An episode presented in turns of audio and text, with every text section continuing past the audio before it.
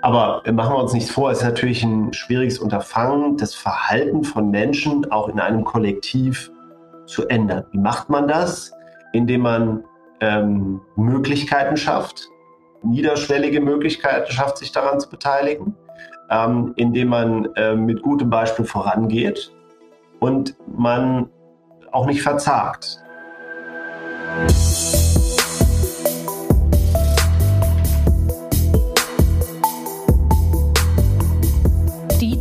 ZukunftsmacherInnen. Organisation und Führung neu denken. Hallo und herzlich willkommen bei Die ZukunftsmacherInnen, unserem Podcast zur Organisation und Führung. In jeder Episode trifft eine Kollegin der OSB auf GesprächspartnerInnen aus verschiedensten Organisationen. Wir fragen uns, welche Führung brauchen diese Organisationen?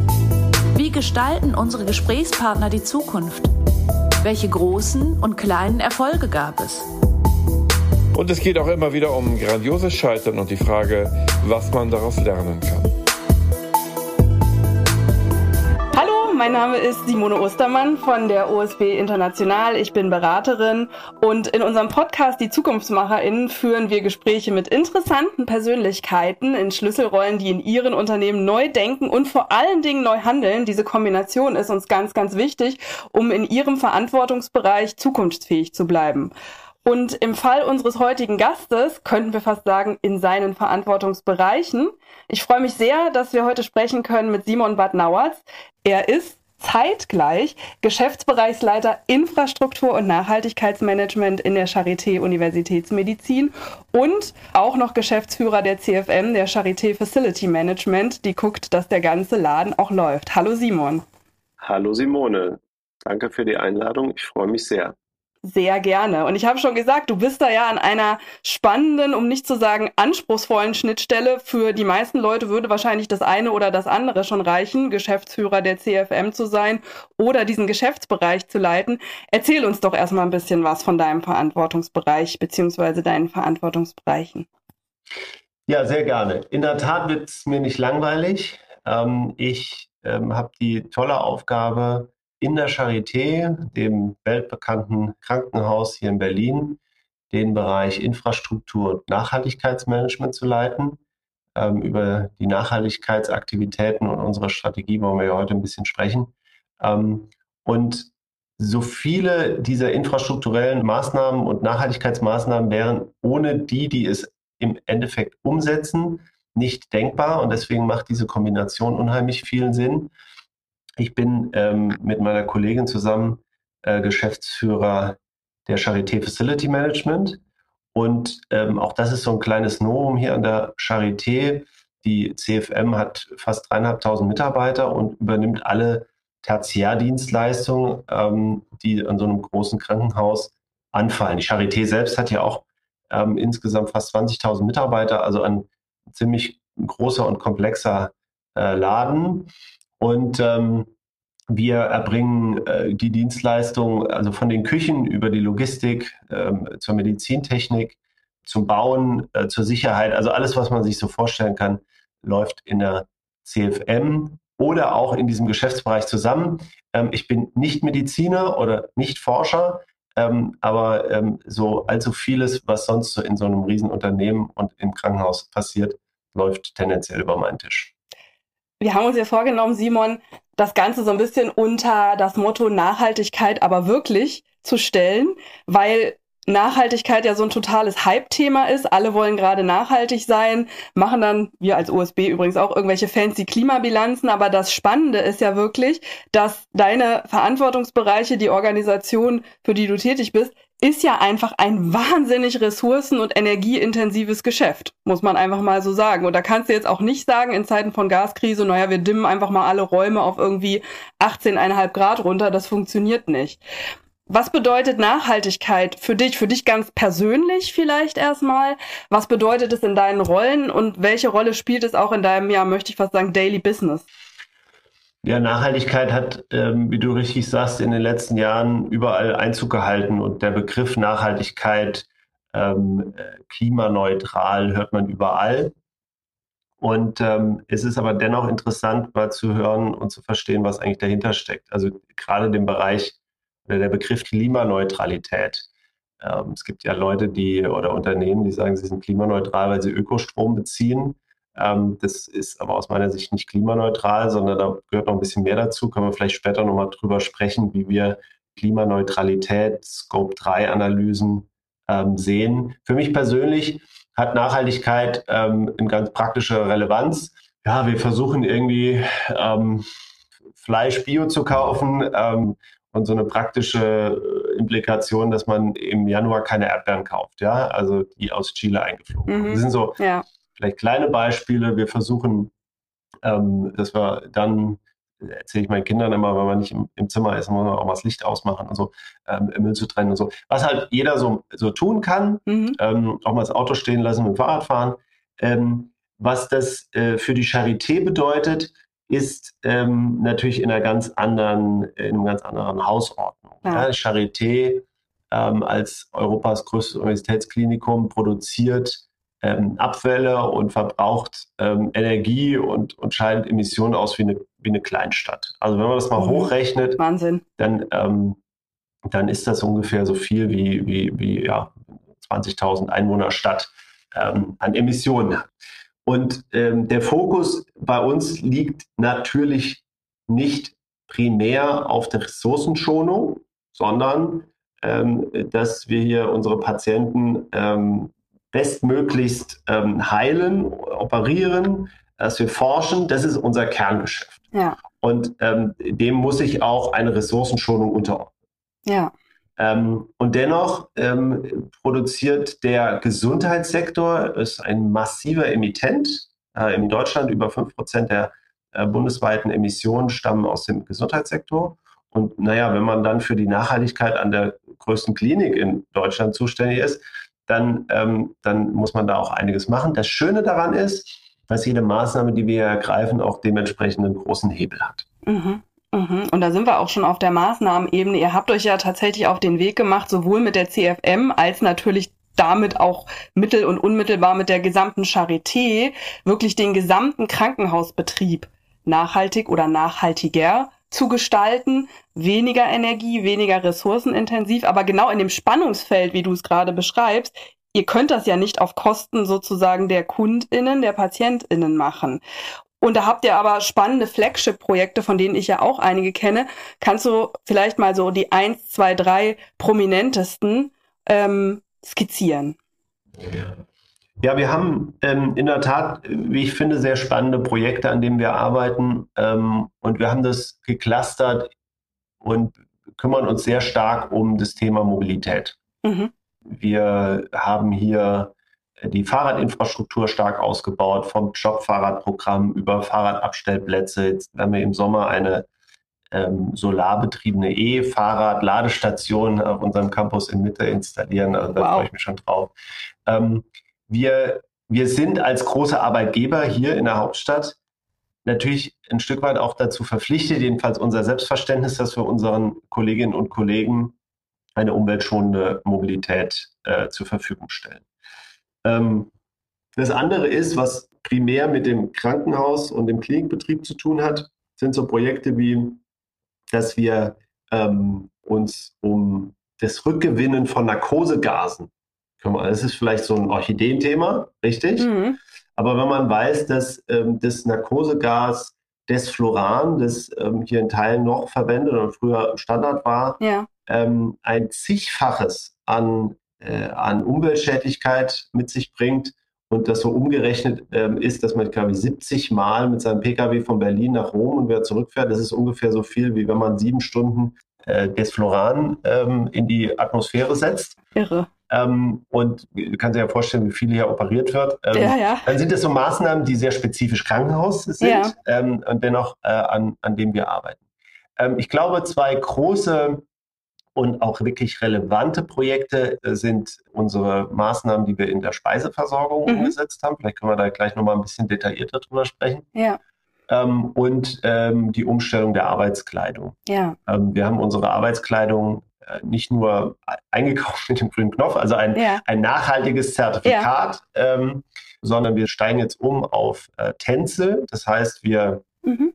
ähm, wir gehen weg von Baumwolle und ähm, diese Tänzel, also eine Holzfaser, die ähm, ist wesentlich flächen- und wasser- und ressourcenschonender als, als die klassische Baumwolle, mal abgesehen davon, dass sie ähm, aus Österreich stammt und nicht aus ähm, irgendwelchen Überseeländern, ähm, wo teilweise die Baumwolle auch unter etwas schwierigen Bedingungen angebaut wird. Also das ist ähm, etwas, wo, wo wir sehr stolz drauf sind, weil wir hier auch echter Vorreiter sind und jetzt äh, sehen, dass viele andere Kliniken in Deutschland danach ziehen.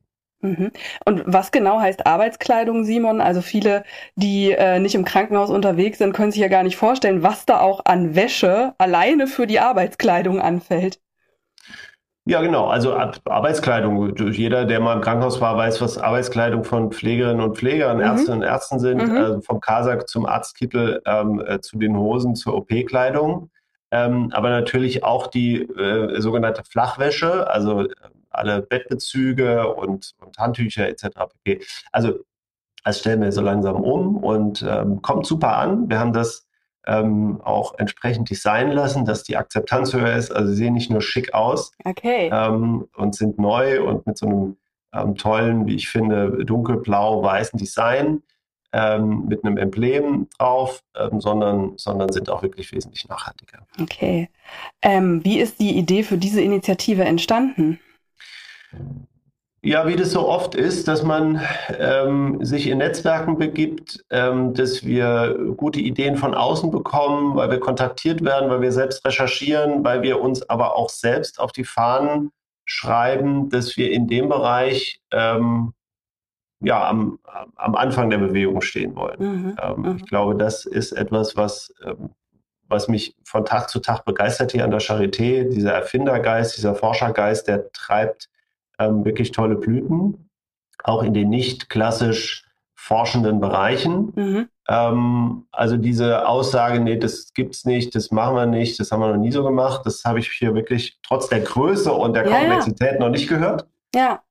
Und das wiederum beflügelt natürlich ähm, meine Kolleginnen und Kollegen mich selbst dazu, ähm, out of the box zu denken. Mhm. Und, ähm, und gerade in diesem konkreten Fall ähm, haben wir natürlich Tänzelfaser nicht entdeckt. Ähm, aber die Frage, wie wir in dieser Größenordnung ähm, das einsetzen können bei unserem Klinikbetrieb, was das alles mit unseren äh, Subdienstleistern, in dem Fall einer großen Wäscherei bedeutet, ja, da rennt man nicht offene Türen ein in der Regel. Ja, ja. Sondern erstmal viel Skepsis und es geht nicht und es kann man nicht und wir müssen das alles umstellen und so weiter und so fort. Und ähm, da äh, kommt dann unsere Größe ähm, zu Pass, dass wir sagen, naja, wir wollen das aber und wir werden das jetzt irgendwie umsetzen können. Wir mhm. werden irgendwie einen Weg finden und dann ähm, merkt man schon auch, naja, den Auftrag mit der Charité will man ungern verlieren. Mhm. Und, dann, und dann geht man, dann geht man da auch vielleicht mal den einen oder anderen innovativen Weg und am Schluss ist man alle happy, weil es dann doch geklappt hat und wir können uns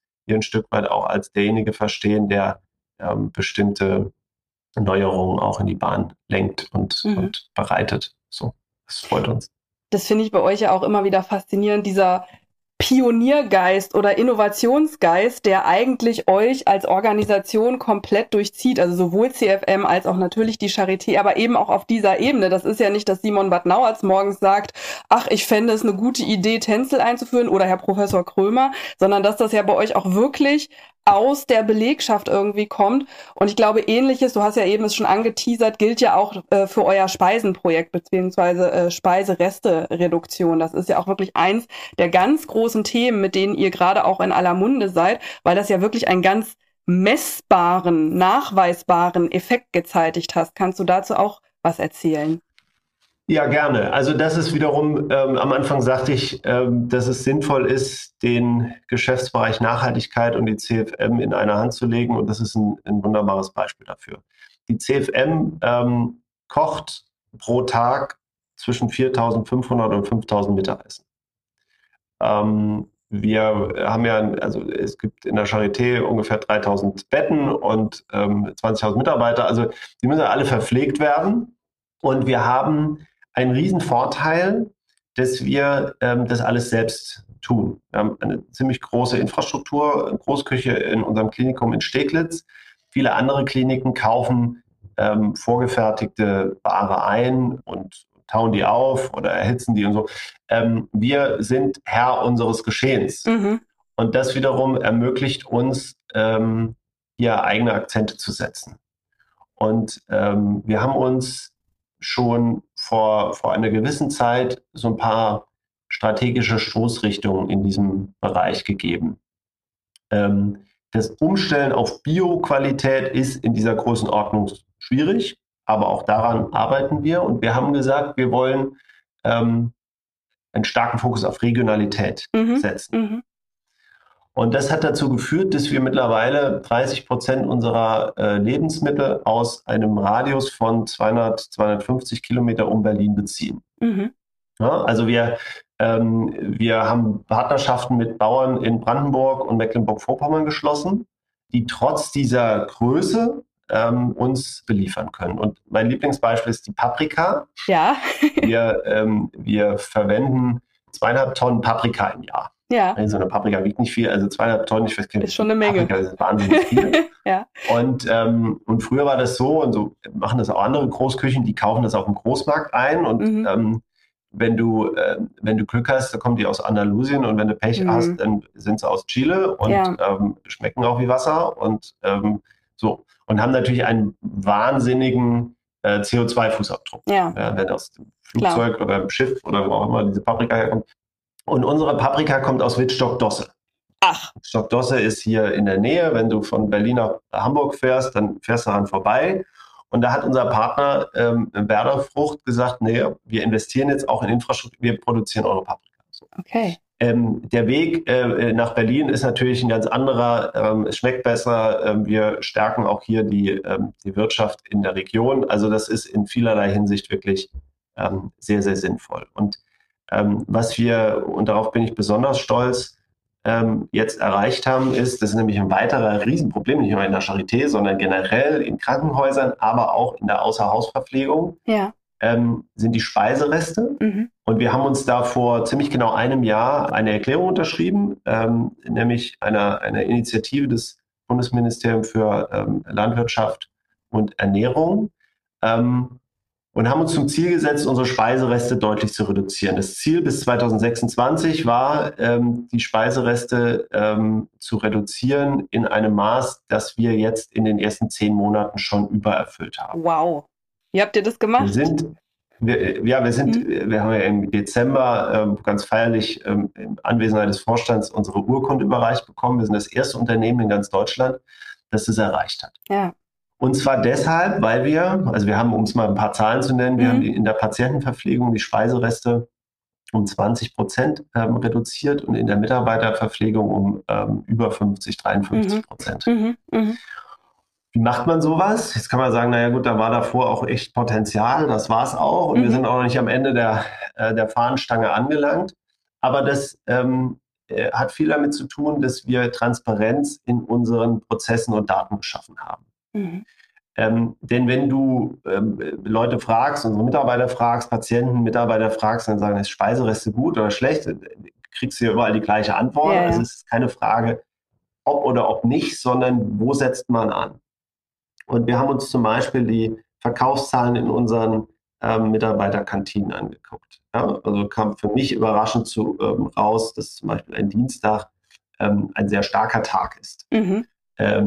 Wir haben uns angeschaut, ab wann ähm, muss denn wie viel noch vorgehalten werden. Also Mhm. wenn wir um drei die Mensa schließen, dann muss vielleicht um halb drei nicht mehr das komplette Sortiment da Ja. sein, wenn dann noch drei Leute kommen. Ja. Also wir haben sozusagen unsere Prozesse ähm, reduziert. Wir haben hier auch die Portionen in dem Fall ein Stück weit angepasst.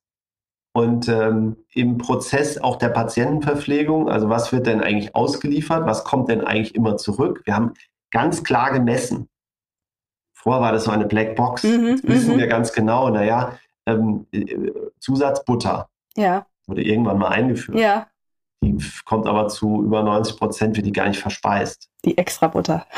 So, also die extra Butter als mal Beispiel, Ja. die gibt es. Wenn du nochmal extra Butter brauchst, dann kriegst du die auch. Mhm, okay. Aber wir brauchen sie nicht flächendeckend Ja. zu geben. Ja. Und wie wir alle wissen, wenn das Ganze mal ähm, beim Patienten war, dann kann man es auch nicht immer wieder verwerten. Also es gibt ganz viele unterschiedliche Dinge, die wir angesetzt haben. Und allein die Tatsache, dass wir Transparenz in die Daten geschaffen haben, hat unsere Mitarbeiter beflügelt, eigene Lösungen zu entwickeln. Und da sind wir alle sehr, sehr stolz drauf und haben dann diesen tollen Erfolg gehabt. Cool. Und kannst du ein bisschen genauer noch erzählen, wenn eure Mitarbeitenden das so beflügelt hat, was waren da so Ideen, die entstanden sind? Zu was sind die beflügelt worden? Ja, zum Beispiel das, was ich gerade sagte. Ne? Mhm. Ne? Also hier geht es weniger darum, dass, dass wir äh, per Order die Mufti sagen, mhm. jetzt ab halb drei gibt es jetzt nicht mehr mhm. das oder ähm, sondern die sagen ja selbst, eigentlich ist das ein bisschen Irrsinn, warum machen wir das eigentlich so? Ähm, sondern diese Idee kam direkt von den Kolleginnen und Kollegen. Ähm, wir haben sozusagen die Produktion des Patientenessens mit dem der Kantine ähm, gekoppelt. Also mhm. wir produzieren ja im Cook-and-Chill-Verfahren, das heißt, ja. wir kühlen es dann auch entsprechend runter und wir haben immer Backup. Also bei uns geht keiner hungrig aus der Mittagspause und kein Patient verhungert hier, im Gegenteil, ähm, sondern es gibt immer gute Angebote, aber man muss die halt einfach, glaube ich, nochmal überdenken und passgenauer machen. Und das war ein sehr schön zu sehender Prozess, wie sich da die Fachabteilung wirklich bemüht hat ähm, und sich selbst übertroffen hat. Und äh, du hast es gerade schon angeteasert. Wie ist das? Du hast bei der Wäsche hast du beschrieben, da gab es vom äh, Dienstleister, den ihr wiederum beauftragt, schon so ein bisschen Skepsis bei der Wäscherei. Oh, wie kann das alles gehen? War das hier so ein Selbstläuferprojekt oder gab es da auch erst irgendwie Skepsis? Gab es Widerstand bei den Mitarbeitenden? Gab es Sorge, wir werden, wie du es ein bisschen beschrieben hast, wir werden hier nicht mehr satt oder das leckere Schnitzel ist dann aber für die, die ein bisschen später kommen, nicht mehr verfügbar? Oder auch in der Charité, wie war da die Resonanz vielleicht auch bei PatientInnen? Ähm, absolut. Ähm, ist, glaube ich, sehr menschlich, wenn man etwas Neues einführt. Wenn man etwas verändert, dann gibt es erstmal viele, die sagen, naja, ähm, ist das so sinnvoll oder ähm, hat ja seinen Grund, warum wir das immer schon so gemacht haben. Ähm, also es bedarf viel Überzeugungsarbeit. Mhm. Ähm, und gleichzeitig bin ich, sind meine Kollegen davon überzeugt, dass es das wert ist, die Leute davon zu überzeugen ähm, oder befähigen, das selbst zu tun. Und wenn man sich mal das ein bisschen gesellschaftlich anschaut, dann reden wir heute ähm, im April 2023 über das Thema Nachhaltigkeit, das hätten wir wahrscheinlich vor fünf Jahren auch noch nicht gemacht. Warum mhm. tun wir das? Weil das wichtig wird für die mhm. Belegschaft und für die Menschen da draußen. Und ähm, ich glaube auch, dass wir hier in Berlin eine ganz besondere Situation haben, dass es eine vielleicht noch höhere Aufgeschlossenheit gegenüber neuen nachhaltigen Lösungen gibt, ähm, und wir als Arbeitgeber auch da gefordert sind, diese zu ähm, umzusetzen und zu präsentieren, ähm, als es vielleicht sonst wo ist. Weiß ich nicht. Mhm. Äh, ich glaube, das ist auf alle Fälle ein, ähm, ich sag mal, unsere Belegschaft, unsere Mitarbeiterinnen und Mitarbeitern ähm, unheimlich wichtig. Das haben wir in der letzten Mitarbeiterbefragung gesehen. Das Thema Nachhaltigkeit war eins der, der entscheidendsten. Mhm. Und ähm, das spielt natürlich auch in das große Mega-Thema des Fachkräftemangels ein. Ja. Also wenn du als Unternehmen nicht ähm, ernsthaft und nicht nur Greenwashing, sondern ja. ernsthaft vertreten ja. kannst, dass dir das Thema wichtig ist und das untermauern kannst mit, mit Maßnahmen und, ähm, und mit konkreten Projekten, wo die, ähm, wo die Mitarbeiterinnen und Mitarbeiter sagen, ja Mensch, ja, ist vielleicht nicht alles super, aber Mensch, das ist echt cool. Da stehe ich zu. Weil es, die meinen das ernst. Die meinen das ernst und das symbolisiert und repräsentiert auch, wie ich privat leben möchte. Mhm. Und wenn mein, mein Arbeitgeber irgendwie, wenn, wenn ihm das völlig äh, egal wäre, dann wäre das ja auf Dauer nicht ein Unternehmen, das die Werte vertritt, für die ich stehe und somit suche ich mir halt ein anderes Unternehmen. Ja? Mhm. Wir sind ja heutzutage, ähm, muss man sich als Unternehmen auch Gedanken machen, welche Werte man vertritt, was einem wichtig ist. Ähm, das ist uns wichtig und ich glaube, das trifft auch ein Stück weit den, den Zahn ähm, unserer Kolleginnen und Kollegen. Das unterstreicht ja auch nochmal das, was wir uns so als Motto für diesen Podcast gegeben haben, Nachhaltigkeit, aber wirklich, ja. Ähm, und gleichzeitig, du hast es gesagt, also wir erleben das ja in unserer Gesellschaft gerade auch. Nachhaltigkeit finde ich super, aber wenn es dann an mein eigenes Verhalten geht, an meine eigene Veränderungsbereitschaft, dann wird's auf einmal vielleicht doch ein bisschen dünne. Und du hast gerade gesagt, ihr musstet auch durchaus Überzeugungsarbeit leisten bei einigen oder einem Teil der Mitarbeitenden. Wie ist euch das gelungen? Wie habt ihr da Überzeugungsarbeit geleistet? Ja, in dem konkreten Fall mit ganz vielen Gesprächen und äh, ein Stück weit auch dem Bedenken nehmen, mhm. dass wir das mal ausprobieren können. Und mhm. wenn es nicht funktioniert, dann machen wir es wieder wie früher. Ähm, und es wird auch keiner, der um Viertel vor drei nicht noch sich eins aus 20 frisch gebackenen Schnitzel aussuchen kann, ähm, hier angezählt, weil das die Unternehmensentscheidung auch ist. Ja, übrigens wird das, glaube ich, keiner uns umnehmen, wenn er zehn Minuten voller Angst kommt und sagt, so jetzt habe ich nochmal. Mhm. Ne? Also mhm. ähm, in dem ganz konkreten Fall ist es so, dass wir, äh, dass wir da sehr stark in die Gespräche gegangen sind. Ähm, aber machen wir uns nichts vor, es ist natürlich ein schwieriges Unterfangen, das Verhalten von Menschen auch in einem Kollektiv zu ändern. Wie macht man das?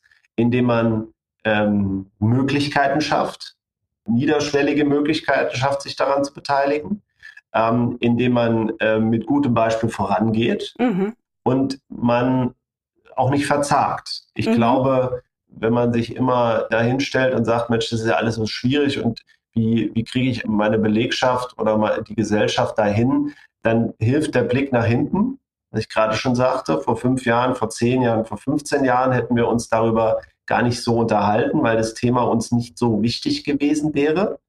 Ähm, und äh, ich glaube, wir haben da als Gesellschaft schon viel erreicht.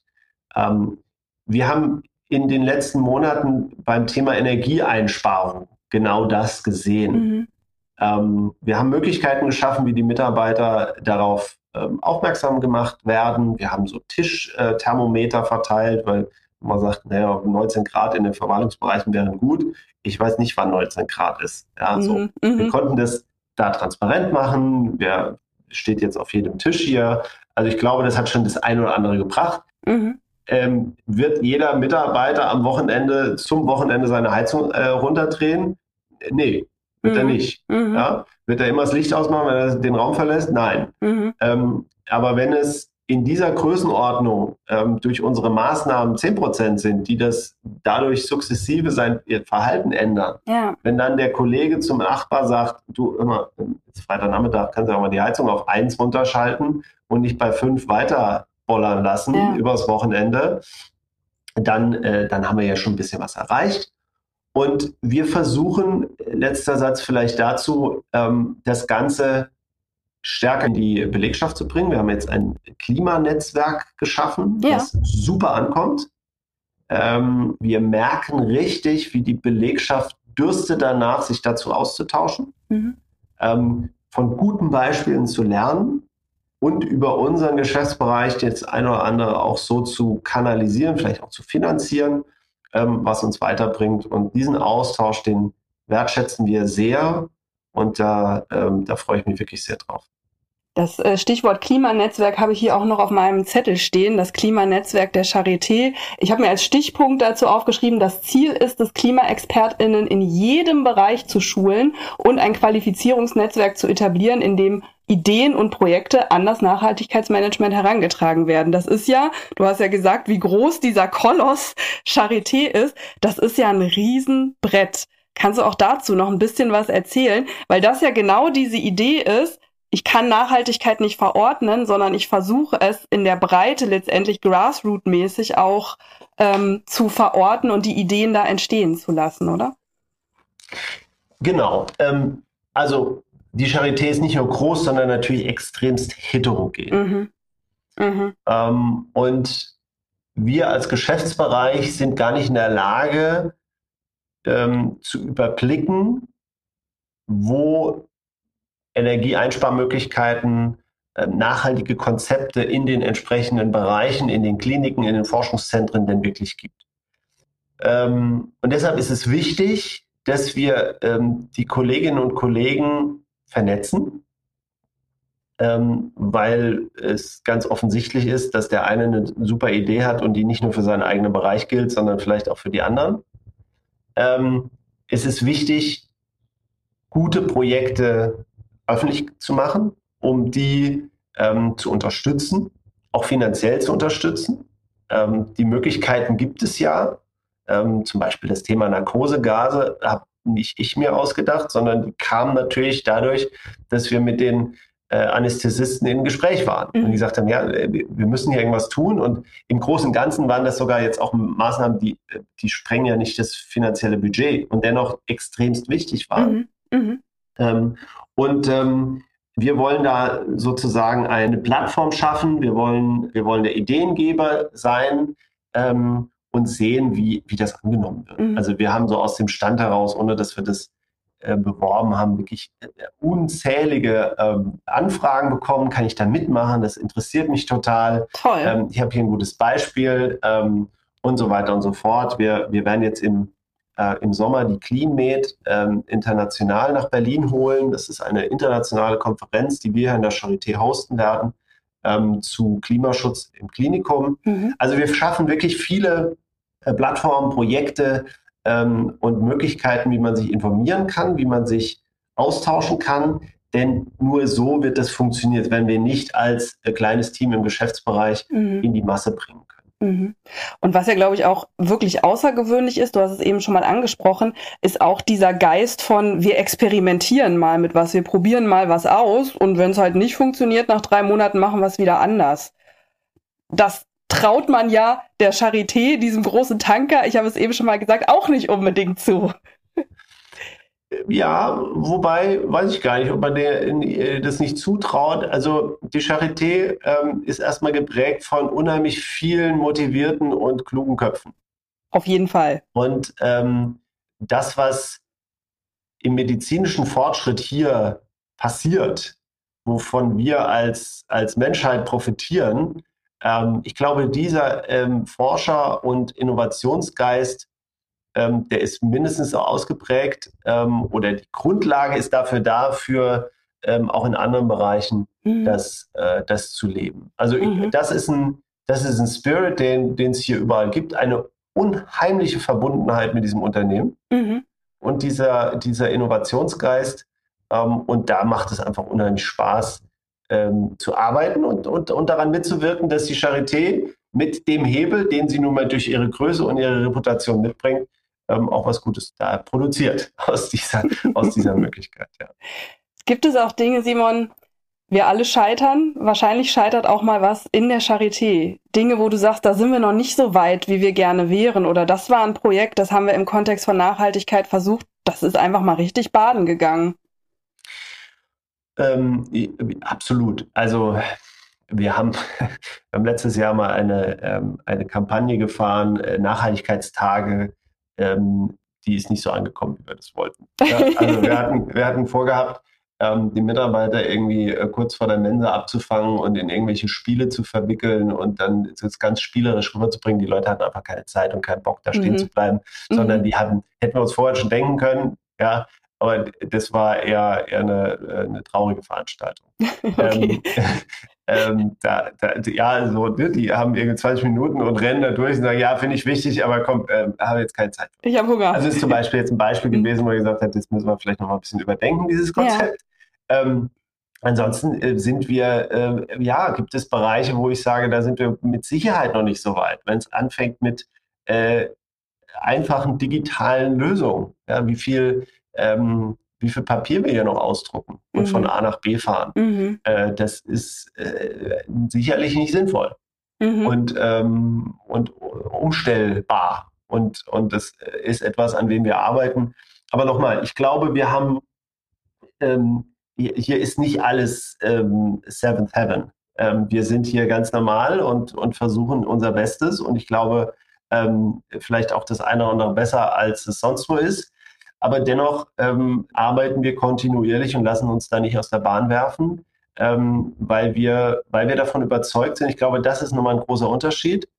Ähm, wir sind davon überzeugt, dass das wichtig ist und nicht nur Lippenkenntnis ist.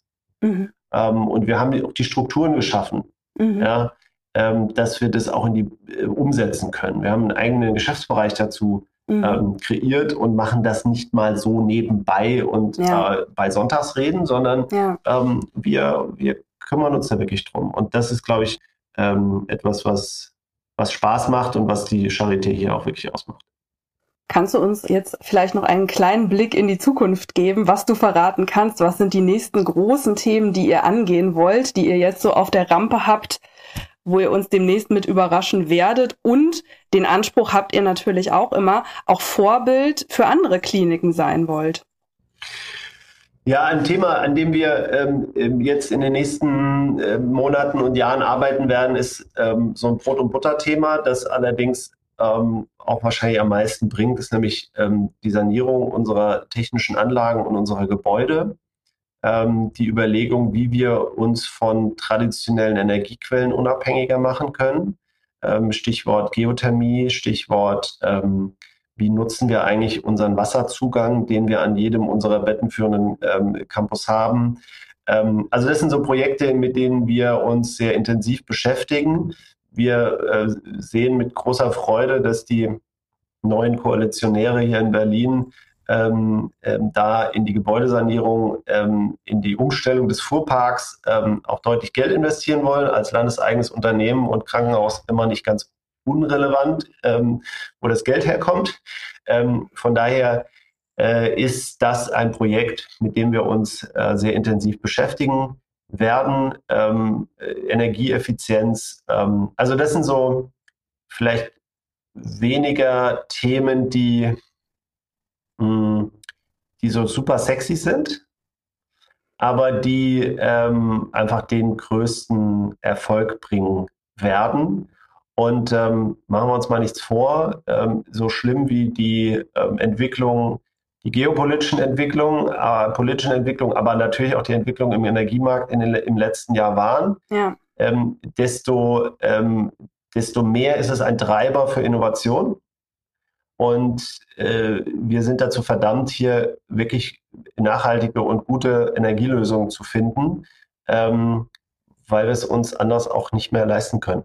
Ja. ähm, und, äh, und deswegen ist das ziemlich Rückenwind dafür, ähm, hier diesen Weg äh, konsequent einzuschlagen und zu gehen. Und das sind so die Projekte, in denen wir uns in den nächsten Jahren tummeln werden, neben Mobilitätskonzepten äh, zu verfeinern und, und anderen Dingen.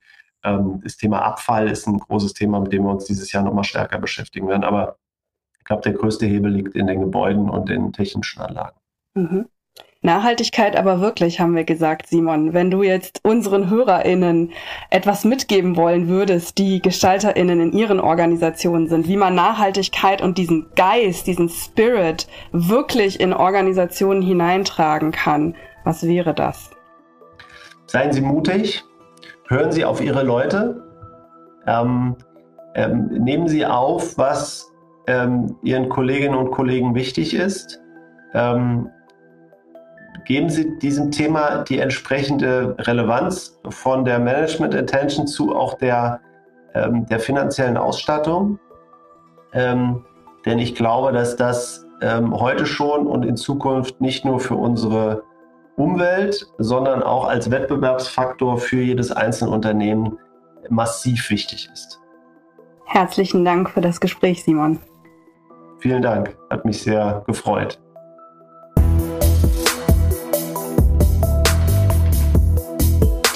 ZukunftsmacherInnen. Organisation und Führung neu denken.